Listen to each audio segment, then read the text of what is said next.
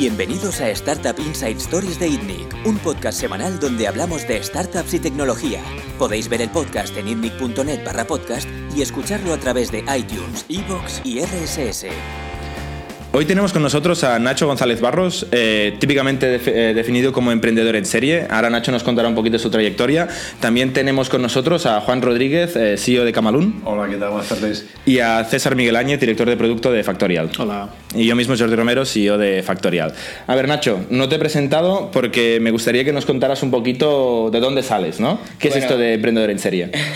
Bueno, yo empecé en el 95 con, con- con uno, de los, uno de los primeros ISP en, en España, que se llama Intercom, y, y bueno, ahí descubrí un poco lo que es, entonces tenía eh, 19 años, y descubrí un poco lo que era pues arrancar algo así de, de- de saque, ¿no? Y entonces, bueno, me fui emocionando. Entonces estaba haciendo telecos, pero la dejé y ya me metí Eres a un dropout. Sí, total. Y, y entonces, bueno, eh, ahí descubrí con, con lo que es eh, el ISP, pues lo que es eh, arrancar una empresa. Dentro del ISP me, me dedicaba a reclutar a la gente clave, especialmente técnica, y, y entonces descubrí lo que era el reclutamiento y me encantó. O sea, todo lo que es el reclutamiento y la selección de personal, especialmente de personal técnico, ¿no? De hecho, mm, pasaron por mí unas 100 selecciones de todo Grupo Intercom, más o menos. ¿no? Entonces, bueno, a partir de ahí eh, vi una oportunidad eh, que fue crear Infojobs, que Vale. fue en el 97, ¿vale? Vale. Entonces esa fue como el, el tema, el- la primera empresa gorda eh, donde, bueno, lo típico, ¿no? La, la- la arrancas, arrancas con, con un, un co-founder técnico, otro co-founder más de ventas. De hecho, hemos tenido en el podcast a Albert Feliu Ah, muy bueno. y, a, y a Javier Llorente. Ostras, o pues sea ya que... Sí, sí, sí, pues de la familia. ves, total, de la familia total. Y entonces, bueno, ahí sí que ya fueron bastantes años, ¿no? De pues crear una empresa, eh, vivir lo que es el mundo startup, quizás en la, la etapa donde todavía, pues... Ahora, por ejemplo, hay mucha literatura y hay- mm, entonces eh, éramos un poco punta de lanza y con muchos aprendizajes y tal, ¿no? Entonces, en el, en el tema de Infojobs, bueno, eh, la verdad es que fue muy bien. Eh, y bueno, si quieres te explico un poco las diferentes, porque me has preguntado por, entre- por, por Emprender en serie, sí, sí, porque estabas hablando del 97, ¿eh? Claro, no me paro en Infojobs, yo te voy diciendo Venga, un poco todo. tira adelante. Eh, entonces, bueno, se vende Infojobs y bueno, veo una oportunidad y que los, los socios de Infojobs eh, confiaban en mí, entonces, oye, va- vamos a montar más cosas, ¿no? Porque aquí hay dinerillo ah, de, de socio queriendo invertir en más cosas. Entonces montó Neurona, eh, que, que fue una, la- una de las primeras redes sociales de business, digámoslo así, tipo LinkedIn eh, de lengua hispana, eh, que vendimos a Ching, que es una, un, un LinkedIn eh, que, que es El LinkedIn alemán, El ¿no? LinkedIn alemán, exacto. Eh, y luego también mm, eh, montó, eh, te voy diciendo todas, ¿no? Montó luego también Niumba, que es Vale. una, una web de apartamentos que vendimos a TripAdvisor, Vale. ¿vale? Y, y bueno, básicamente estos tres fueron las cosas, digamos, positivas o, o bonitas, ¿no? Pero luego he montado muchas cosas que, que no han ido bien. Correcto. Eh, también más o menos durante estos años, ¿no? Monté, por ejemplo, una red social que se llama Linkara, que fue la primera red social en lengua hispana, eh, que fue un, de- un desastre. ¿Qué ¿vale? significa fue un desastre? Fue un desastre, es, eh, metimos mucho dinero, el modelo de negocio no estaba claro, vino 20, la ejecución mm, dejaba que desear porque yo estaba muy on focus. Yo, uno de los temas que aconsejo es, si, si montas algo, no estar, eh, mm, o sea, no puedes, o tienes a muy buenos CEOs, o, o tú no puedes ser el CEO, o sea, me refiero, tienes que tener foco, ¿no? CEO part-time no lo ves. Eh, CEO part-time compl- complicado. ¿sabes? Cuando se arrancan las cosas, cuando es tipo side project y tal, puedes, y sobre todo cuando estás probando el MVP y tal, puedes hacer cositas. Pero en el momento que ves que algo ya tracciona, lo ideal es meterte, desde el punto de vista de meterte, O sea, no meterte- fue estrategia, fue ejecución. Eh, yo creo que fue las dos cosas. O sea, es que eh, por partida doble fue el error. El, montar una red social. eh, una red social, eh, cuando luego viene 20 y viene luego Facebook mm, mal, eh, copiamos el modelo de Friendster, que fue la primera red social del mundo, ¿vale? Básicamente es un copycat de Friendster, pero la ejecución se hizo mal. O sea, la ejecución, bueno, mirar un poco lo que ha pasado con MySpace y con, con Facebook, ¿no? Salvando las distancias, un poco éramos casi hasta peores que MySpace, ¿no? Entonces, bueno, ahí ya tenéis un poco la respuesta. La ejecución eh, no, se hizo bien, pero yo creo que la estrategia, o sea, el, el meterte en una red social, cuando la red social mm, es intrínsecamente global, es meterte en un lío. Desde- o sea, fue por partida doble el error. Luego también eh, ah, hubo otro proyecto que se llama Amigos Free, que fue un, un dating site free tipo Plenty of Fish. Fue quizás el que tuvo más tracción de todos, pero faltaba foco y faltaba CEO full time. Eh, ahí sí que te digo que desde el punto de vista estratégico es genial. El dating genera recurrencia siempre. O sea, me refiero a hacerlo muy mal para que no genere recurrencia. En el dating hay recurrencia permanente, es, muy atractivo el dating. Y hacerlo gratis cuando Match y Mythic estaban de pago era el momento adecuado, porque Plenty of Fish no estaba en España. O sea, ahí fue, fue un buen momento. Pero ahí falló un poco la ejecución de tener. Un, yo también estaba muy, uh, muy en, demasiadas guerras a la vez. Eh, y, y, luego, pues bueno, no había un CEO full time, ¿no? Y luego, me estoy dejando alguna también, ¿eh? eh ¿Salir? Um, bueno, salir.com eh, es probablemente la empresa más dura de, la, de, todas las que he tenido. Vale. Eh, porque fue otra de las empresas donde levanté mucho dinero, ¿vale? y desde el punto de vista del modelo de negocio cometí un error. Era un, un negocio, era, el, el, como lo planteé yo, era un negocio comercial intensivo, con Vale. muchas ventas, modelo de destacados, estamos hablando del 2006, ¿vale? Donde había el modelo de páginas amarillas. El grupo Intercom también. Sí, exacto. Que tenía vecinos haciendo cosas parecidas, ¿no? Exacto. Eh, mucho modelo de crawling, mucho modelo de SEO, sí. pero mucha venta. Si nos hubiésemos quedado quietecitos, solo con cinco empleados, modelo SEO-like, y sin, sin equipos de ventas saco gastando como locos, Um, porque no fueron bien las ventas, o sea, no, no, eran recurrentes, se vendía, pero luego era, ¿sabes? Terreno no, quemado. Era, terreno, exacto, tierra quemada. Eh, y básicamente eh, en salir.com lo que falló desde el punto de vista es querer hacer un, un, un, horizontal. O sea, una de las cosas que yo cada vez desaconsejo más es horizontalizar las cosas, es mucho más coger una cosa, hacerla muy bien. Salir era restaurantes por un lado, eventos por otro, eh, directorio por otro, um, unfocus. Yo no podía explicar de forma rápida, en 10 segundos, lo que era salir. Eso es un problema. Uh -huh. Entonces, eh, aquí el tema es que fue mi primera experiencia, porque las que han ido mal eran liquidaciones. Esta fue mi primera experiencia durísima con, con un concurso. Vale. Con acreedores, negociando quitas, fue muy duro. ¿Cuánta gente eh, llegasteis a ser en salir? Pues 30 personas. O sea, 30 personas con oficina en Madrid, además con un equipo muy comercial intensivo. Yeah. Muy comercial intensivo. Eh, bueno, al final hubo una venta, uh -huh. pero una venta no exitosa. la, la, saqué de la, del concurso uh -huh. y pude venderla luego. Pero fue una de las experiencias más duras. Vale. Probablemente una de las, de las de, con las que haya aprendido más, pero, pero fue muy dura. Vale. Y luego estoy pensando que más, eh, me dejo alguna cosa. Sí, Rest Tracker, que fue un MVP, que era un Applicant Tracking System, vale. eh, que también, como estaba tan en focus en tantas cosas, tuve también que, que, cerrar. Pero la idea era, en Craigslist, en la sección de clasificados de Craigslist en Estados Unidos, había un problema de filtrado. Entonces, de nuevo, desde el punto de vista de idea, yo creo que era muy buena, pero la ejecución no es todo. O sea, no sé, ejecución, eh, idea, o sea, visión sin ejecución, alucinación. ¿no? Es un poco el tema. Entonces, esto fue una pequeña alucinación temporal porque tenía. tenía dicho eso. ¿Sabes? O sea, el, el, al final, al final es, oye, mmm, eh, no encontré al CEO, tenía que haber visto que necesitaba un CEO para ejecutar eso, ¿no? Y, y bueno, entonces, uh, mi última iniciativa ya desde hace cinco años es um, MailTrack, Correcto. que está yendo muy bien. Eh, básicamente, MailTrack lo que hace es eh, poner el doble check de leído dentro de Gmail. Con lo cual, cuando tú de, mandas un correo eh, eh, desde Gmail a otra persona, cuando te lo abre, se te notifica eh, que, que, se te está leído con los dos checks uh -huh. en el list view de Gmail, con lo uh -huh. cual está, está, todo muy integrado. ¿no? La verdad es que nos está yendo muy bien. Mm, vamos a cerrar este año ya con 50.000 clientes de pago recurrentes, la mitad de Estados Unidos, más de 2 millones de altas. Eh, somos de las, de, las, de, las, de las top 100, en las top 100 Chrome Extensions más descargadas de, de, de, la Chrome Web Store, de la Chrome Web Store. Y, y, la verdad es que fue, o sea, ha sido una experiencia muy buena desde, desde un punto de vista de hacer un producto que, que es muy recurrente y, y, que está funcionando muy bien. Muy bien, no está mal por la introducción. Focus, ha habido focus, ¿no? Sí. Estrategia y ejecución. Total. ¿Google no ha querido entrar en ese negocio?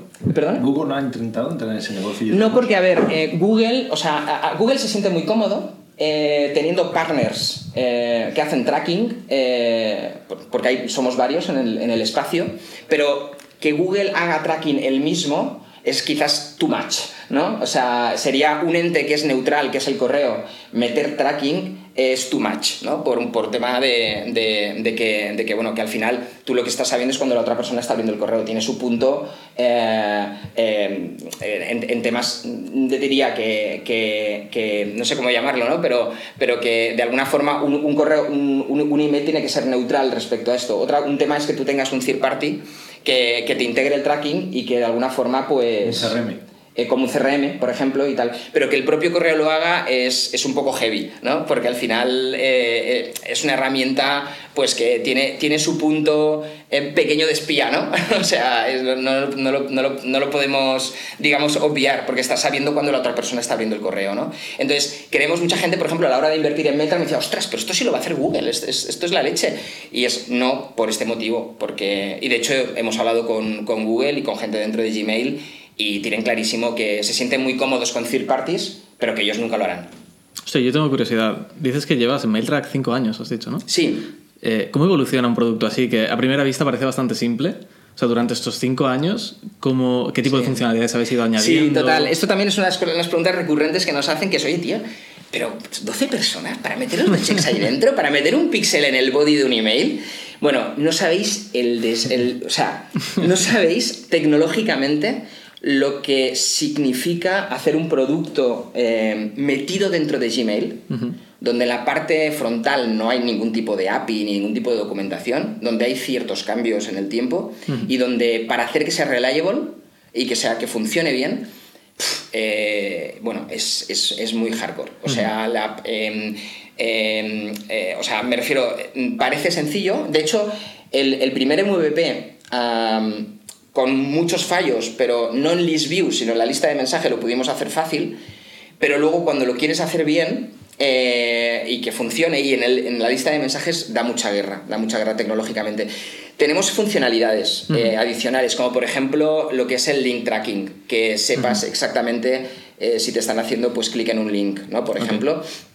Y luego, em, en general, eh, bueno, em, básicamente eh, lo he comentado, ¿no? Que, eh, o sea, cuando empiezas la empresa eres, eres muy, poca, muy poca gente, pero vas necesitando cosas como, por ejemplo, em, tener muy bien depurado todo lo que son los funnels, ¿vale? Eh, eh, todo lo que es la parte del pricing y las pruebas con el pricing, ha sido todo un, un proceso el, el entrar ahí. Eh, y lo que sí que vemos es que hay un efecto de bola de nieve. O sea, em, no ha entrado nadie eh, haciendo lo que hacemos, eh, con la intensidad que lo que hacemos, y ahora ha habido gente intentando entrar, pero no suben en usuarios. O sea, ha habido un cierto efecto de bola de nieve y, y, bueno, al final, claro, em, si tienes muchas visitas en la Chrome Store, pues la gente cuando busca mail tracking o pues sales el primero, ¿no? Es un poco el... Y a mí hacéis una cosa que siempre uso, bueno, antes usaba Hotmail, ¿no? Como ejemplo de viralidad. Sí. Vosotros sois tal cual eh, el, el método de Hotmail, ¿no? Cuando tú mandas un email con MailTrack, sale en la firma eh, Enviado con MailTrack. enviado con MailTrack. Sí. Y esto es un mecanismo que desde fuera parece una herramienta viral brutal. Total. Eh, ¿has- ¿Qué parte de vuestro crecimiento ha venido de ahí? 45%. Ok, o sea, realmente tiene impacto, sí, sí, ¿eh? Todavía a fecha de hoy. Sí, sí, sí. O sea, vemos que hay el tema eh, viral y está también el word of mouth. El- realmente el efecto wow es relevante. O sea, hay mucha gente, incluido gente muy metida en el sector. De hecho, yo siempre comento que eh, la prueba, la prueba que, o sea, la génesis de Mailtrack fue tener al lado mío a, una persona muy potente del sector que le pregunté, le, le probé un producto mm, que entonces no tenía los dos checks, pero hacía eso, le he dicho, oye tío, mira esto. Mm, Abre el correo, lo abre. Le digo, mira, mira esto, tío. Dani ha abierto el correo. Y entonces dijo, joder, esto es potente. Y es alguien, digo, me hizo reflexionar que alguien ya muy metido vi ahí un efecto wow de la leche. Digo, para mí también, o sea, vamos a pasearlo esto un poco porque entonces efectivamente, eh, por lo que sea, no estaba, era, era un producto concreto, muy, con una funcionalidad muy concreta que, que, na- que nadie había hecho. Y lo que hicimos es un poco pi- pivotar, añadir el tema de los dos checks, que claro, te simplifica mucho la vida porque lo tienes integrado en el list view de, de Gmail. Mm. Vale. Eh, una pregunta. Cuando nos has contado, Nacho, toda tu trayectoria, había o exits, ¿no? O sea, empresas que fueron bien y se vendieron, o fracasos, ¿no? Empresas que no fueron bien y o se cerraron o se vendieron también, pero como modo de cierre. Mailtrack está yendo bien, pero no se ha vendido. Eh, ¿Cuál es el plan? O sea, ¿vais a hacer una IPO? Eh, ¿El plan? No, no lo sé. Eh, ¿La queréis vender? Sí. A ver, la evolución natural yo creo que es venderla, ¿vale? O sea, sería la evolución natural. Eh, el tema es, eh, no estamos en, en- en queriendo, o sea, proactivamente vender y tal, sino estamos muy, muy cómodos porque ya estamos generando beneficio, Vale. con cash flow positivo ya desde hace un tiempo. Y, y además la idea, eh, o sea, la idea sí que al final mm, lo que nosotros vemos es, mm, tenemos, pues lo que comentábamos, ¿no? 2 millones de usuarios, 50.000 eh, clientes recurrentes. Lo natural es que haya alguna empresa en Estados Unidos que diga, oye, yo, yo me dedico a CRM o yo me dedico a, a- mail marketing, yo me dedico a tal, oye, coge el canuto este que tienes tú, tengo fu- fuerzas de ventas de 100 comerciales y tal, lo meto en mi empresa, hay una compra estratégica, te valoro no solo por el revenue y por el EBITDA, sino porque estás generando, eh, pues en dos años te plantas en 100.000 clientes recurrentes, la mitad de Estados Unidos, oye, mm, no hace- mm, vamos, eh, dos más dos son cuatro. Eh, Sí, entonces el tema es que eh, el- el- básicamente, básicamente sí. O sea, eh, yo por ejemplo, con el tema de las ventas, hay gente que es tiene el efecto este papá mamá con el, con el hijo, a mí no me pasa eso. O sea, yo normalmente soy adicto al cambio y a los cinco años... Si tú para 4 o 5 tienes una nueva idea. Sí, sí. O varias, pero una ejecutas, una ejecutas. Entre, entre, entre medio, entre medio eh, eh, ya me salen otras ideas. La verdad es que estoy disfrutando mucho con MailTrack, ¿vale? Eh, pero lo normal es que haya alguien mejor que yo llevando la empresa cuando toca escalarla, ¿vale? Porque mm, soy más arrancador. Ojo, arrancador, pero dejando las cosas Sí, en sí, break-even. no, o sea, no arrancador vende motos. con- o sea, lo intento al menos. ¿no? O, sea, o sea, vender motos siempre se venden cuando arrancas cosas, perdona, siempre Pero se venden funciona, motos. motos que funciona. O sea, vendo, la, bien. vendo la moto, pero que la moto tira. eh, tira por lo que cuando tira me refiero a dejarla en beneficio. Negro, negro. dejarla en negro, dejarla en negro. No, me preguntaba, haces un auto-screening de tus ideas porque cada 4 o 5 tienes una idea nueva que sacas al mercado. Realmente. Sí. Pero tienes muchas más, imagino. Tú eh, auto. ¿Cómo funciona? ¿Cómo- funciona tu ¿Cómo funciona? mental? Sí. Mira, yo- o sea, gracias a haberla cagado con el tema de, de emocionarse con las ideas Sí. y de no mm, y de, y de- y de no ser un- tener un pensamiento un poco más racional y analítico, pues cada vez lo tengo más. O sea, entonces eh, un, un tema muy importante. De hecho, hay un artículo muy bueno de Y Combinator explicando el- realmente cómo deberían ser las primeras fases eh, a la hora de montar un proyecto eh, antes de montarlo. Y lo ideal no es obsesionarse con el producto, sino obsesionarse con el problema. O sea, tú estás solucionando un problema y tienes que, antes de montar el producto, eh, entender el problema, entender quién es El quién- mercado. quién- el mercado, ah, quiénes son los potenciales compradores o usuarios del producto, hablar con ellos. Eh, básicamente, lo, lo que yo estoy haciendo ahora, por ejemplo, con, con la idea es, es verdad que como yo he sido recruiter, lo he probado por mí mismo. De hecho, Porque ya tienes otra idea. No, no, no, no, no. Ah, sí, bueno, sí, sí, perdona, perdona. Es verdad. Joder, la he cagado. La he cagado. Ah, ya, ya os he dicho la nueva idea. No, puede- no pasa nada, ¿eh? Se sigue grabando. Dale, dale. Ya os he dicho la nueva idea. De hecho, os explico lo que pasa Sí, con te iba a preguntar, te iba a preguntar sí. qué, qué pasa después, cuál es Sí, el próximo sí. proyecto, porque ya tardas. Claro, pero claro, es que me, me has preguntado, me has preguntado el tema, el tema de la, de idea. mental, sí. A ver, normalmente te digo, el, el el patrón es, es algo que yo necesito. Sí. O sea, no es. O sea, yo por ejemplo veo hay un patrón diferente. Sí, dogfooding total. Empiezas Ve- con veo un patrón, por ejemplo, hay gente que dice, oye, mira, veo una oportunidad de pasta en el sector farmacéutico, pero ni le va ni le viene al emprendedor del Ya. sector farmacéutico, pero hay mucha pasta, no lo niego, ¿eh? Quizás yo estoy más en. Coño, a veces me junto con ideas que a lo mejor no dan mucha pasta, pero que a mí me, me, me, me- me solucionan la vida, ¿no? Entonces, precisamente lo que hay O sea, que ver es. está en tu entorno, el problema está en tu El, entorno. el problema es, es dogfooding que total, ¿no? Decimos, el, el come, tu- el- el come tu propia comida de perro, Sí, sí, ¿no? sí. Sí, sí. Entonces, por ejemplo, Infojobs fue claramente eso. Yo era recruiter, con lo cual yo estuve pariendo todos los, todos los cambios de interfaz de, Inf- de Infojobs porque yo me comía los currículums y yo sabía dónde tenía que poner los filtros, crear las killer questions para los filtrados, o sea, es muy importante que el propio, pienso, ¿eh? que el propio CEO tenga el problema, ¿no?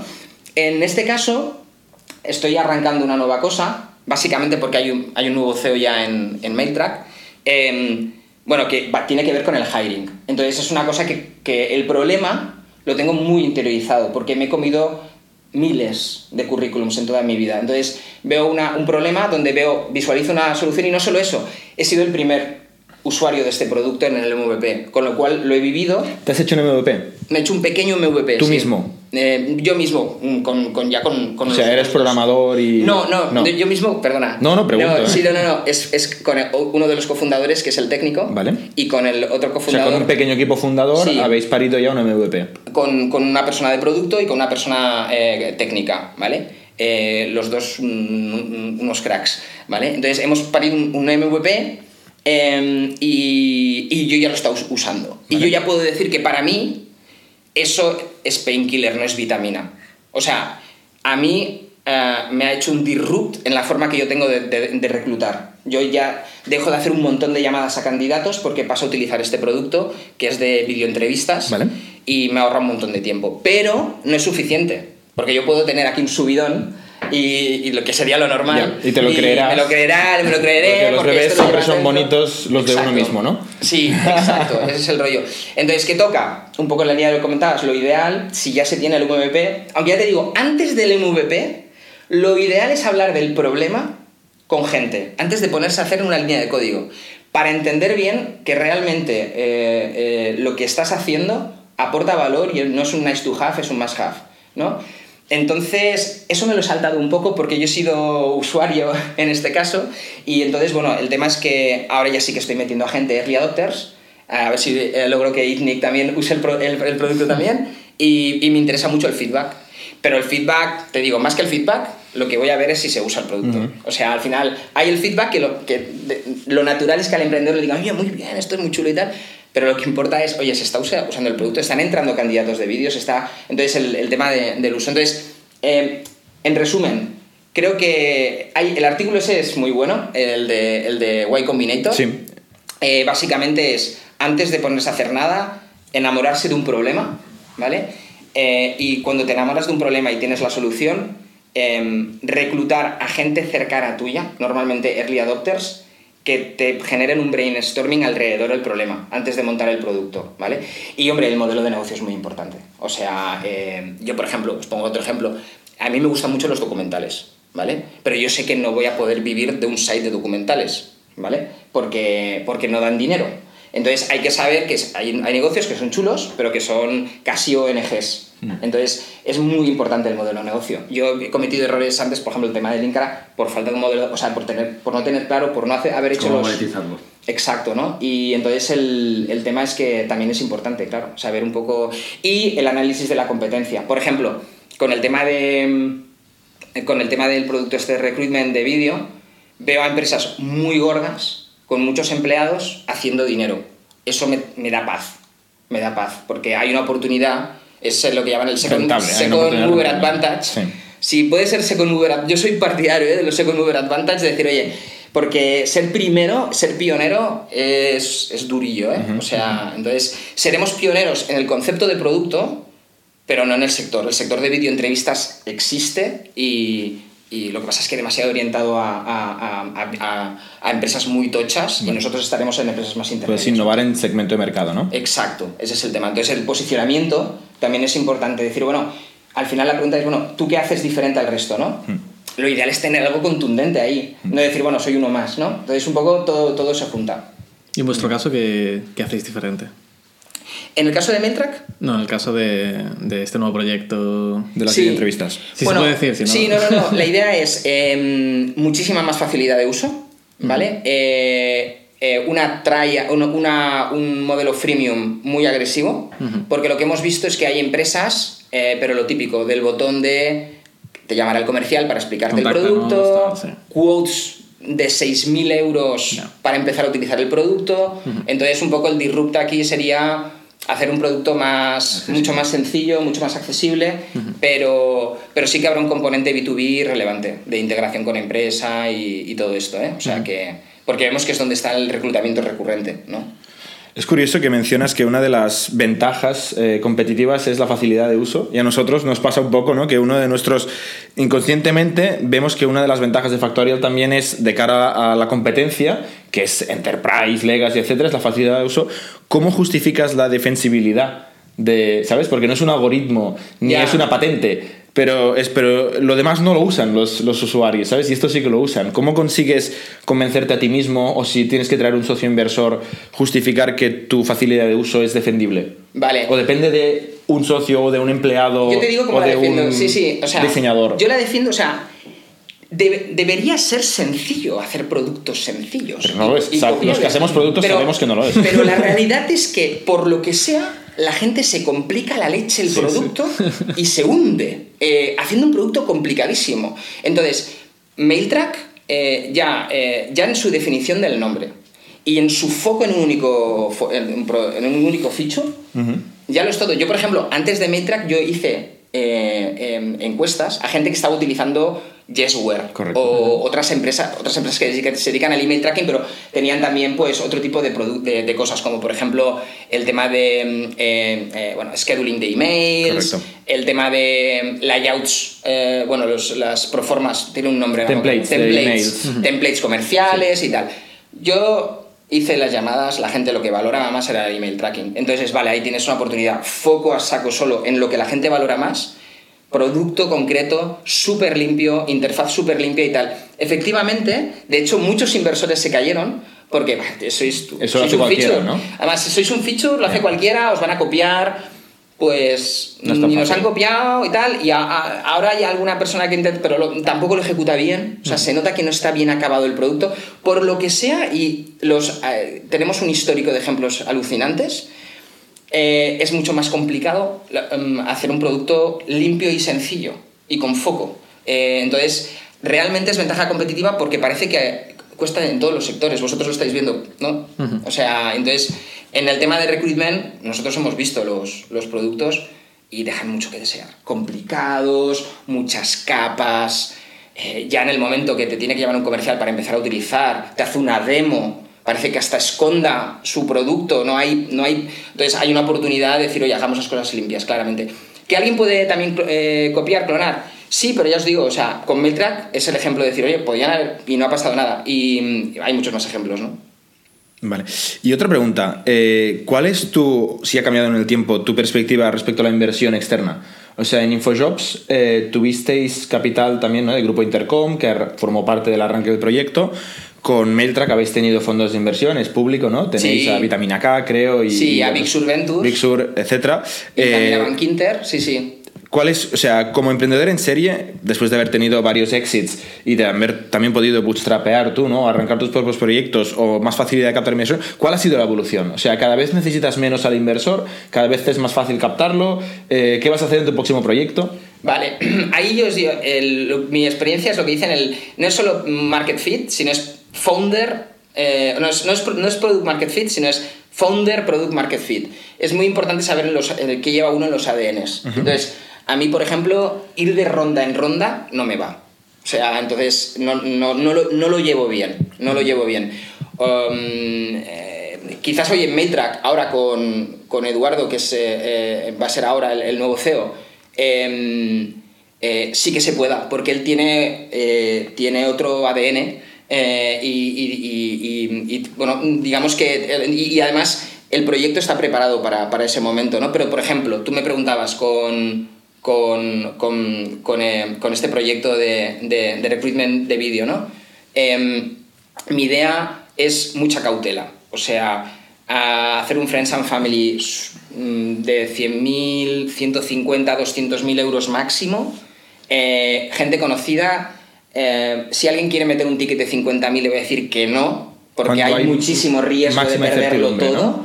Máxima incertidumbre y, y lo que quiero es, no quiero presión, o sea, quiero una, una presión para decir, oye, de, de simplemente que el experimento salga bien, pero es dinero para un experimento, para yo entender el mercado, es que todavía no lo entiendo. Si tú me preguntas, oye, ¿cuál es exactamente tu empresa tipo y cuál es... eh, No tengo ni idea. O sea, de hecho ese dinero es para ahora mismo yo patearme una serie de empresas en Barcelona y ver que, que- que hay un tipo de empresa y un tipo de reclutamiento que es el que encaja con este tipo de producto, porque no lo sé. Tengo intuiciones, pero necesito estar en la arena para, para, para poder ver realmente... Entonces, en este caso sí que es un proyecto muy SaaS, no descarto que me anime, porque me gusta muchísimo el sector, a decir, bueno, no le hago ascos hacer una ronda de 2 millones o eh, donde tengo un equipo comercial, donde tengo a lo mejor una persona, una persona que de vez en cuando vaya a Estados Unidos a cerrar ventas. Es algo que no, que no tal. Pero, por ejemplo, 5 millones, no, no, no me veo ahí, por, por, lo- por cómo... Por me da un poco de vértigo, ¿no? Me da un poco de vértigo. Que casi prefiero que si hay otro que quiere llevarlo ahí, pues entonces ya vender la empresa al que quiere escalar y quiere hacerlo... Tú te vuelves más cómodo como founder en la primera etapa, ¿no? Sí. el producto acabado de primera etapa, ya pre- preparado para escalar, Exacto. pero en blanco y negro, como Pero antes. sí, exacto, pero sin números rojos, Eh, ¿no? Entonces sí, o sea, habiendo mm, demostrado tracción y, hombre, habiendo conseguido que la empresa, no sé, valga 10 millones, entre 6 y 10 millones mínimo, si no es como un poco... ¿Tu empresa más grande cuál ha sido este, en tu recorrido de InfoJobs? Sí, claramente. Eh, en- en- ¿Me refiero, en, en- ¿te refieres en número de años o en, no, en tamaño de startup, en tamaño de digamos, startup. el estadio al que llegaste, Sí, yo sal- un estadio más grande ya, ¿no? Claro, yo salté de InfoJobs ya con 50 empleados, más o menos, Y ¿no? facturando ya más dinero. Facturaba ya- ya, sí, sí. Y otro tamaño, ¿no? Sí, sí, 10, 10, 15 millones, una cosa así, ya con un buen evita y tal. Eh, y hombre, yo recuerdo en InfoJobs que ya, mm, bueno, en, en ese momento ya estaba buscando otras cosas. ¿Tú crees que la gente que reclutas en la primera etapa, ahora, cuando empiezas a generar el negocio de cero, es la que luego puede acompañar a la compañía para crecer? ¿O es distinto tipo de gente? Eh, a ver, en general, eh, es un tema estadístico, ¿eh? Eh, yo creo que la gente cambia. O sea, me refiero que cuando la, la empresa, si la empresa acaba siendo una empresa gorda de más de 50 empleados y tal, el tipo de perfil Cada de arrancador... requiere gente distinta. Sí, lo que pasa es que también es verdad que yo eh, veo a mucho founder que, que es peligroso que se vaya, porque eh, es el guardián de la cultura de la empresa y, y como se vaya, no sé, a- podemos entrar en un managementitis, eh, que también lo he vivido en algunas empresas, que es peligroso. O sea, me refiero. Pero lo que pasa es que, como no entre alguien, se va a tomar por saco la empresa porque el perfil que tenemos a. O hay buenos managers, o, o cuando la empresa escala tienes un problema. Se necesita gente senior, seguro. Entonces, claro, esa gente senior, lo natural es que no esté en el arranque de la empresa. ¿Y tienen tiempo de aprender durante estos 4 o 5 años de arranque o quizá no hay match, no hay fit, como decías? Hay de todo. Yo creo que hay, hay casos de gente que ha aprendido y que se ha puesto las pilas y que se ha convertido en un manager espectacular. Bueno, eh, claro, o sea, ve- veis, por ejemplo, en empresas de Estados Unidos como Airbnb, si ves, ves, por ejemplo, el Sí, sí, founder sí. y gente que le sigue al founder y tal, que dices, bueno, eh, ahí son ejemplos, ¿no? De. Es muy fácil usar los cinco famosos como ejemplo. Hay millones de empresas en el mundo, ¿no? Y con los cinco top no nos sirve de, referencia. y el tema es que, a ver, el management se, aprenda, se aprende haciéndolo. Entonces, claro, mm, o, o lo hace, o, en este, o en este tiempo lo haces o, o cómo aprendes. Entonces, claro, todo va tan rápido que dices, soy una empresa que s- eres, eres 3, año siguiente 10 y año siguiente 40. ¿Hay alguno de esos que arrancó con perfil de haber tenido experiencia siendo manager? Yo creo que complicado. O sea, hay que pillar a alguien eh, que, que sepa, ¿no? ¿Tú te ves, Nacho, llevando una empresa de cientos de millones de facturación y miles de empleados? Yo más, más bien no. Más bien no, ¿eh? Más bien no, A ti te gusta no. más de, de los, de 0 a los 10. Más bien no. Me, da, me, me genera como, como demasiada responsabilidad. Lo reconozco, ¿eh? O sea, dices, Bueno, sí, sí. Sé que es un poco... No se te da mal lo que haces, Digo, así que coño, me gustaría dar un mensaje quizás más positivo de, venga, saco, aquí hay que crear cosas grandes, pero yo, a medida del tiempo, uno se va conociendo y, y me, la, me genera demasiada ansiedad eh, tener tanta responsabilidad, tanta gente contratada y tal. Y ojo, que Infojobs iba como un cañón, ¿eh? Con una evita de la leche y tal y cual. Otro tema es, oye, estar aportando desde el consejo, estar Correcto. apuntando temas más estratégicos, es un poco mi idea. O sea, al final me quedo pues, pues en el consejo, como presidente en- en- en- del consejo, y aportar en lo que pueda y tal, ¿no? Pero es muy importante ver cada, cada uno, pues eso, ¿no? En qué, en qué cosas es fuerte y en qué cosas no tanto. De hecho, tenemos, hace poco hablamos del, del concepto del cambio de CEO, ¿no? Y trajimos a, a Juan y a Bernat, que han sido transición de, de CEO en Camalún. Y Juan es una persona que tiene una experiencia un poco opuesta la- o complementaria a la tuya, ¿no? De coger empresas que, o proyectos que están arrancados y, venga, de aquí para adelante, un millón, a 10 millones, a 100, a 1000 y a 2000. O sea que hay, hay perfiles para todo. Eh, sí, de hecho nos comentabas el, tema del cambio de CEO, ¿no? El momento de dejar que otra persona tomara la responsabilidad. Hace tres o cuatro podcasts con, con, Juan y Bernat de Camalún hablamos de esa transición, ¿no? Porque Bernat fue la persona que arrancó el proyecto hasta llevarla a las puertas de, del profitability, ¿no? Con los primeros años con resultados positivos. Y entonces vino Juan, que tiene la experiencia complementaria a la tuya, que es la experiencia de eh, proyectos, digamos, que son ideas que funcionan, negocios que funcionan, escalar, escalar, escalar y ejecutar, digamos, pero a saco, o sea, de un millón a diez, a cien, a mil y ya en varios miles, si no me acuerdo mal, con tu último proyecto. 2.500. Y ya no existe más. Ojalá. Entonces, eh, ¿tú crees que es compatible eh, arrancar un proyecto desde cero, ¿no? Esa locura un poquito de inventarse un negocio y conseguir llevarlo a 2.000 millones de euros de facturación y evita positivo? Vale, y, y mi, mi, experiencia es que es complicado. Eh, o sea, me refiero, eh, si hablamos de si el mismo equipo inicial Correcto. que arranca luego continúa, a ver, en ese momento donde requiere escalar tan a, lo, grande, eh, se necesitará a perfiles mucho más seniors y con experiencia en management, eh, lo natural es que la gente normalmente cuando arranca un proyecto esa experiencia en management no la tiene. Y los proyectos eh, van tan rápido que, claro, mmm, los propios que están arrancando a lo mejor formarse para ser managers y experimentar, porque al final hay mucha prueba-error en lo de ser manager, eh, no, no, hay tiempo material. Entonces, mi sensación... es, com es complicado, pero bueno, cada proyecto es un punto. Pero me, me suena que los perfiles cuando hablamos de escalar tan, eh, cuando estamos hablando ya de do, dos dígitos de ventas, eh, de millones, eh, de más de 50 personas y tal, los perfiles eh, son diferentes. El fundador es muy importante, o sea, el fundador, si, ha, si se ha llegado donde se ha llegado, además a números negros y tal, con fuerte crecimiento, significa que está haciendo las, ha hecho las cosas bien, probablemente en cultura. Entonces, la cultura es el alma. Eh, alma. Sí, ese alma no se puede, no se puede romper. No se puede sustituir. No, es peligroso. Entonces, eh, si hay sustitución, lo que es importante es que el, el guardián de la cultura eh, pues realmente coja el relevo del que, el que lo hizo bien ahí, que es el, el fundador, ¿no?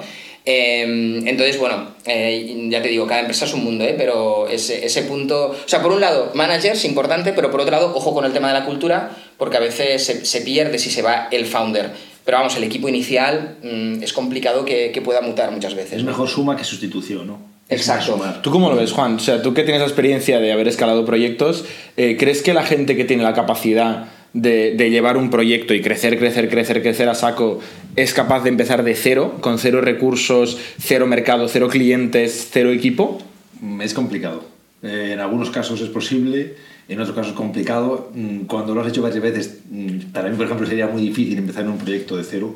Claro. Me Estás acostumbrado a un, a un, nivel de... Difícil. ¿A una inercia? Sí, a una inercia y aparte es un desgaste físico. O sea, en un proyecto que arrancas de cero, arrancar un proyecto de cero tiene un mérito y un esfuerzo terrible hasta que consigue un cierto tamaño que yo ahora mismo no, no, sé si me vería haciendo eso, si tengo necesidad además, o sea, no lo sé. En el caso de Telepizza, por ejemplo, el primer proyecto que estuve, sí, que arrancamos muy, muy pequeños. Eh, o sea, caso, es, un unicornio, ¿no? Encontrar el, el CEO, eh, el Zuckerberg, que antes decían, ¿no? El, a ver, Chesky. Hay gente muy brillante, es que estamos hablando de. Pero son genios. Son claro. genios, a ver, son genios que. Estamos hablando de tíos de Harvard, de Stanford, de, de, de excepcionales, eh, gente muy, muy, un perfil excepcional, que es capaz para tener esa intuición y esa ingenuidad, es capaz de crecer como manager tan rápido. Claro, exacto. Eh, en dos, tres años crece. Claro, es alucinante. ¿no? Tú ves eh, Red Hoffman o gente como Musk o tal, claro, ves que estamos hablando de gente muy excepcional. Exacto. No es lo normal. No nos vamos a comparar. No, no, no, ni de coña. Muy bien. Oye, lo dejamos aquí, que nos hemos alargado un poco. Muchísimas gracias, Nacho. Encantados de tenerte invitar. de visita. Juan, encantado como siempre. César, muchas gracias. Y nos vemos la semana que viene. Suscribíos a nuestro podcast semanal en youtube.com barra iTunes, iVoox o RSS para no perderos ningún episodio. También lo podéis recibir en vuestro correo suscribiéndoos a nuestra newsletter semanal en itnic.net.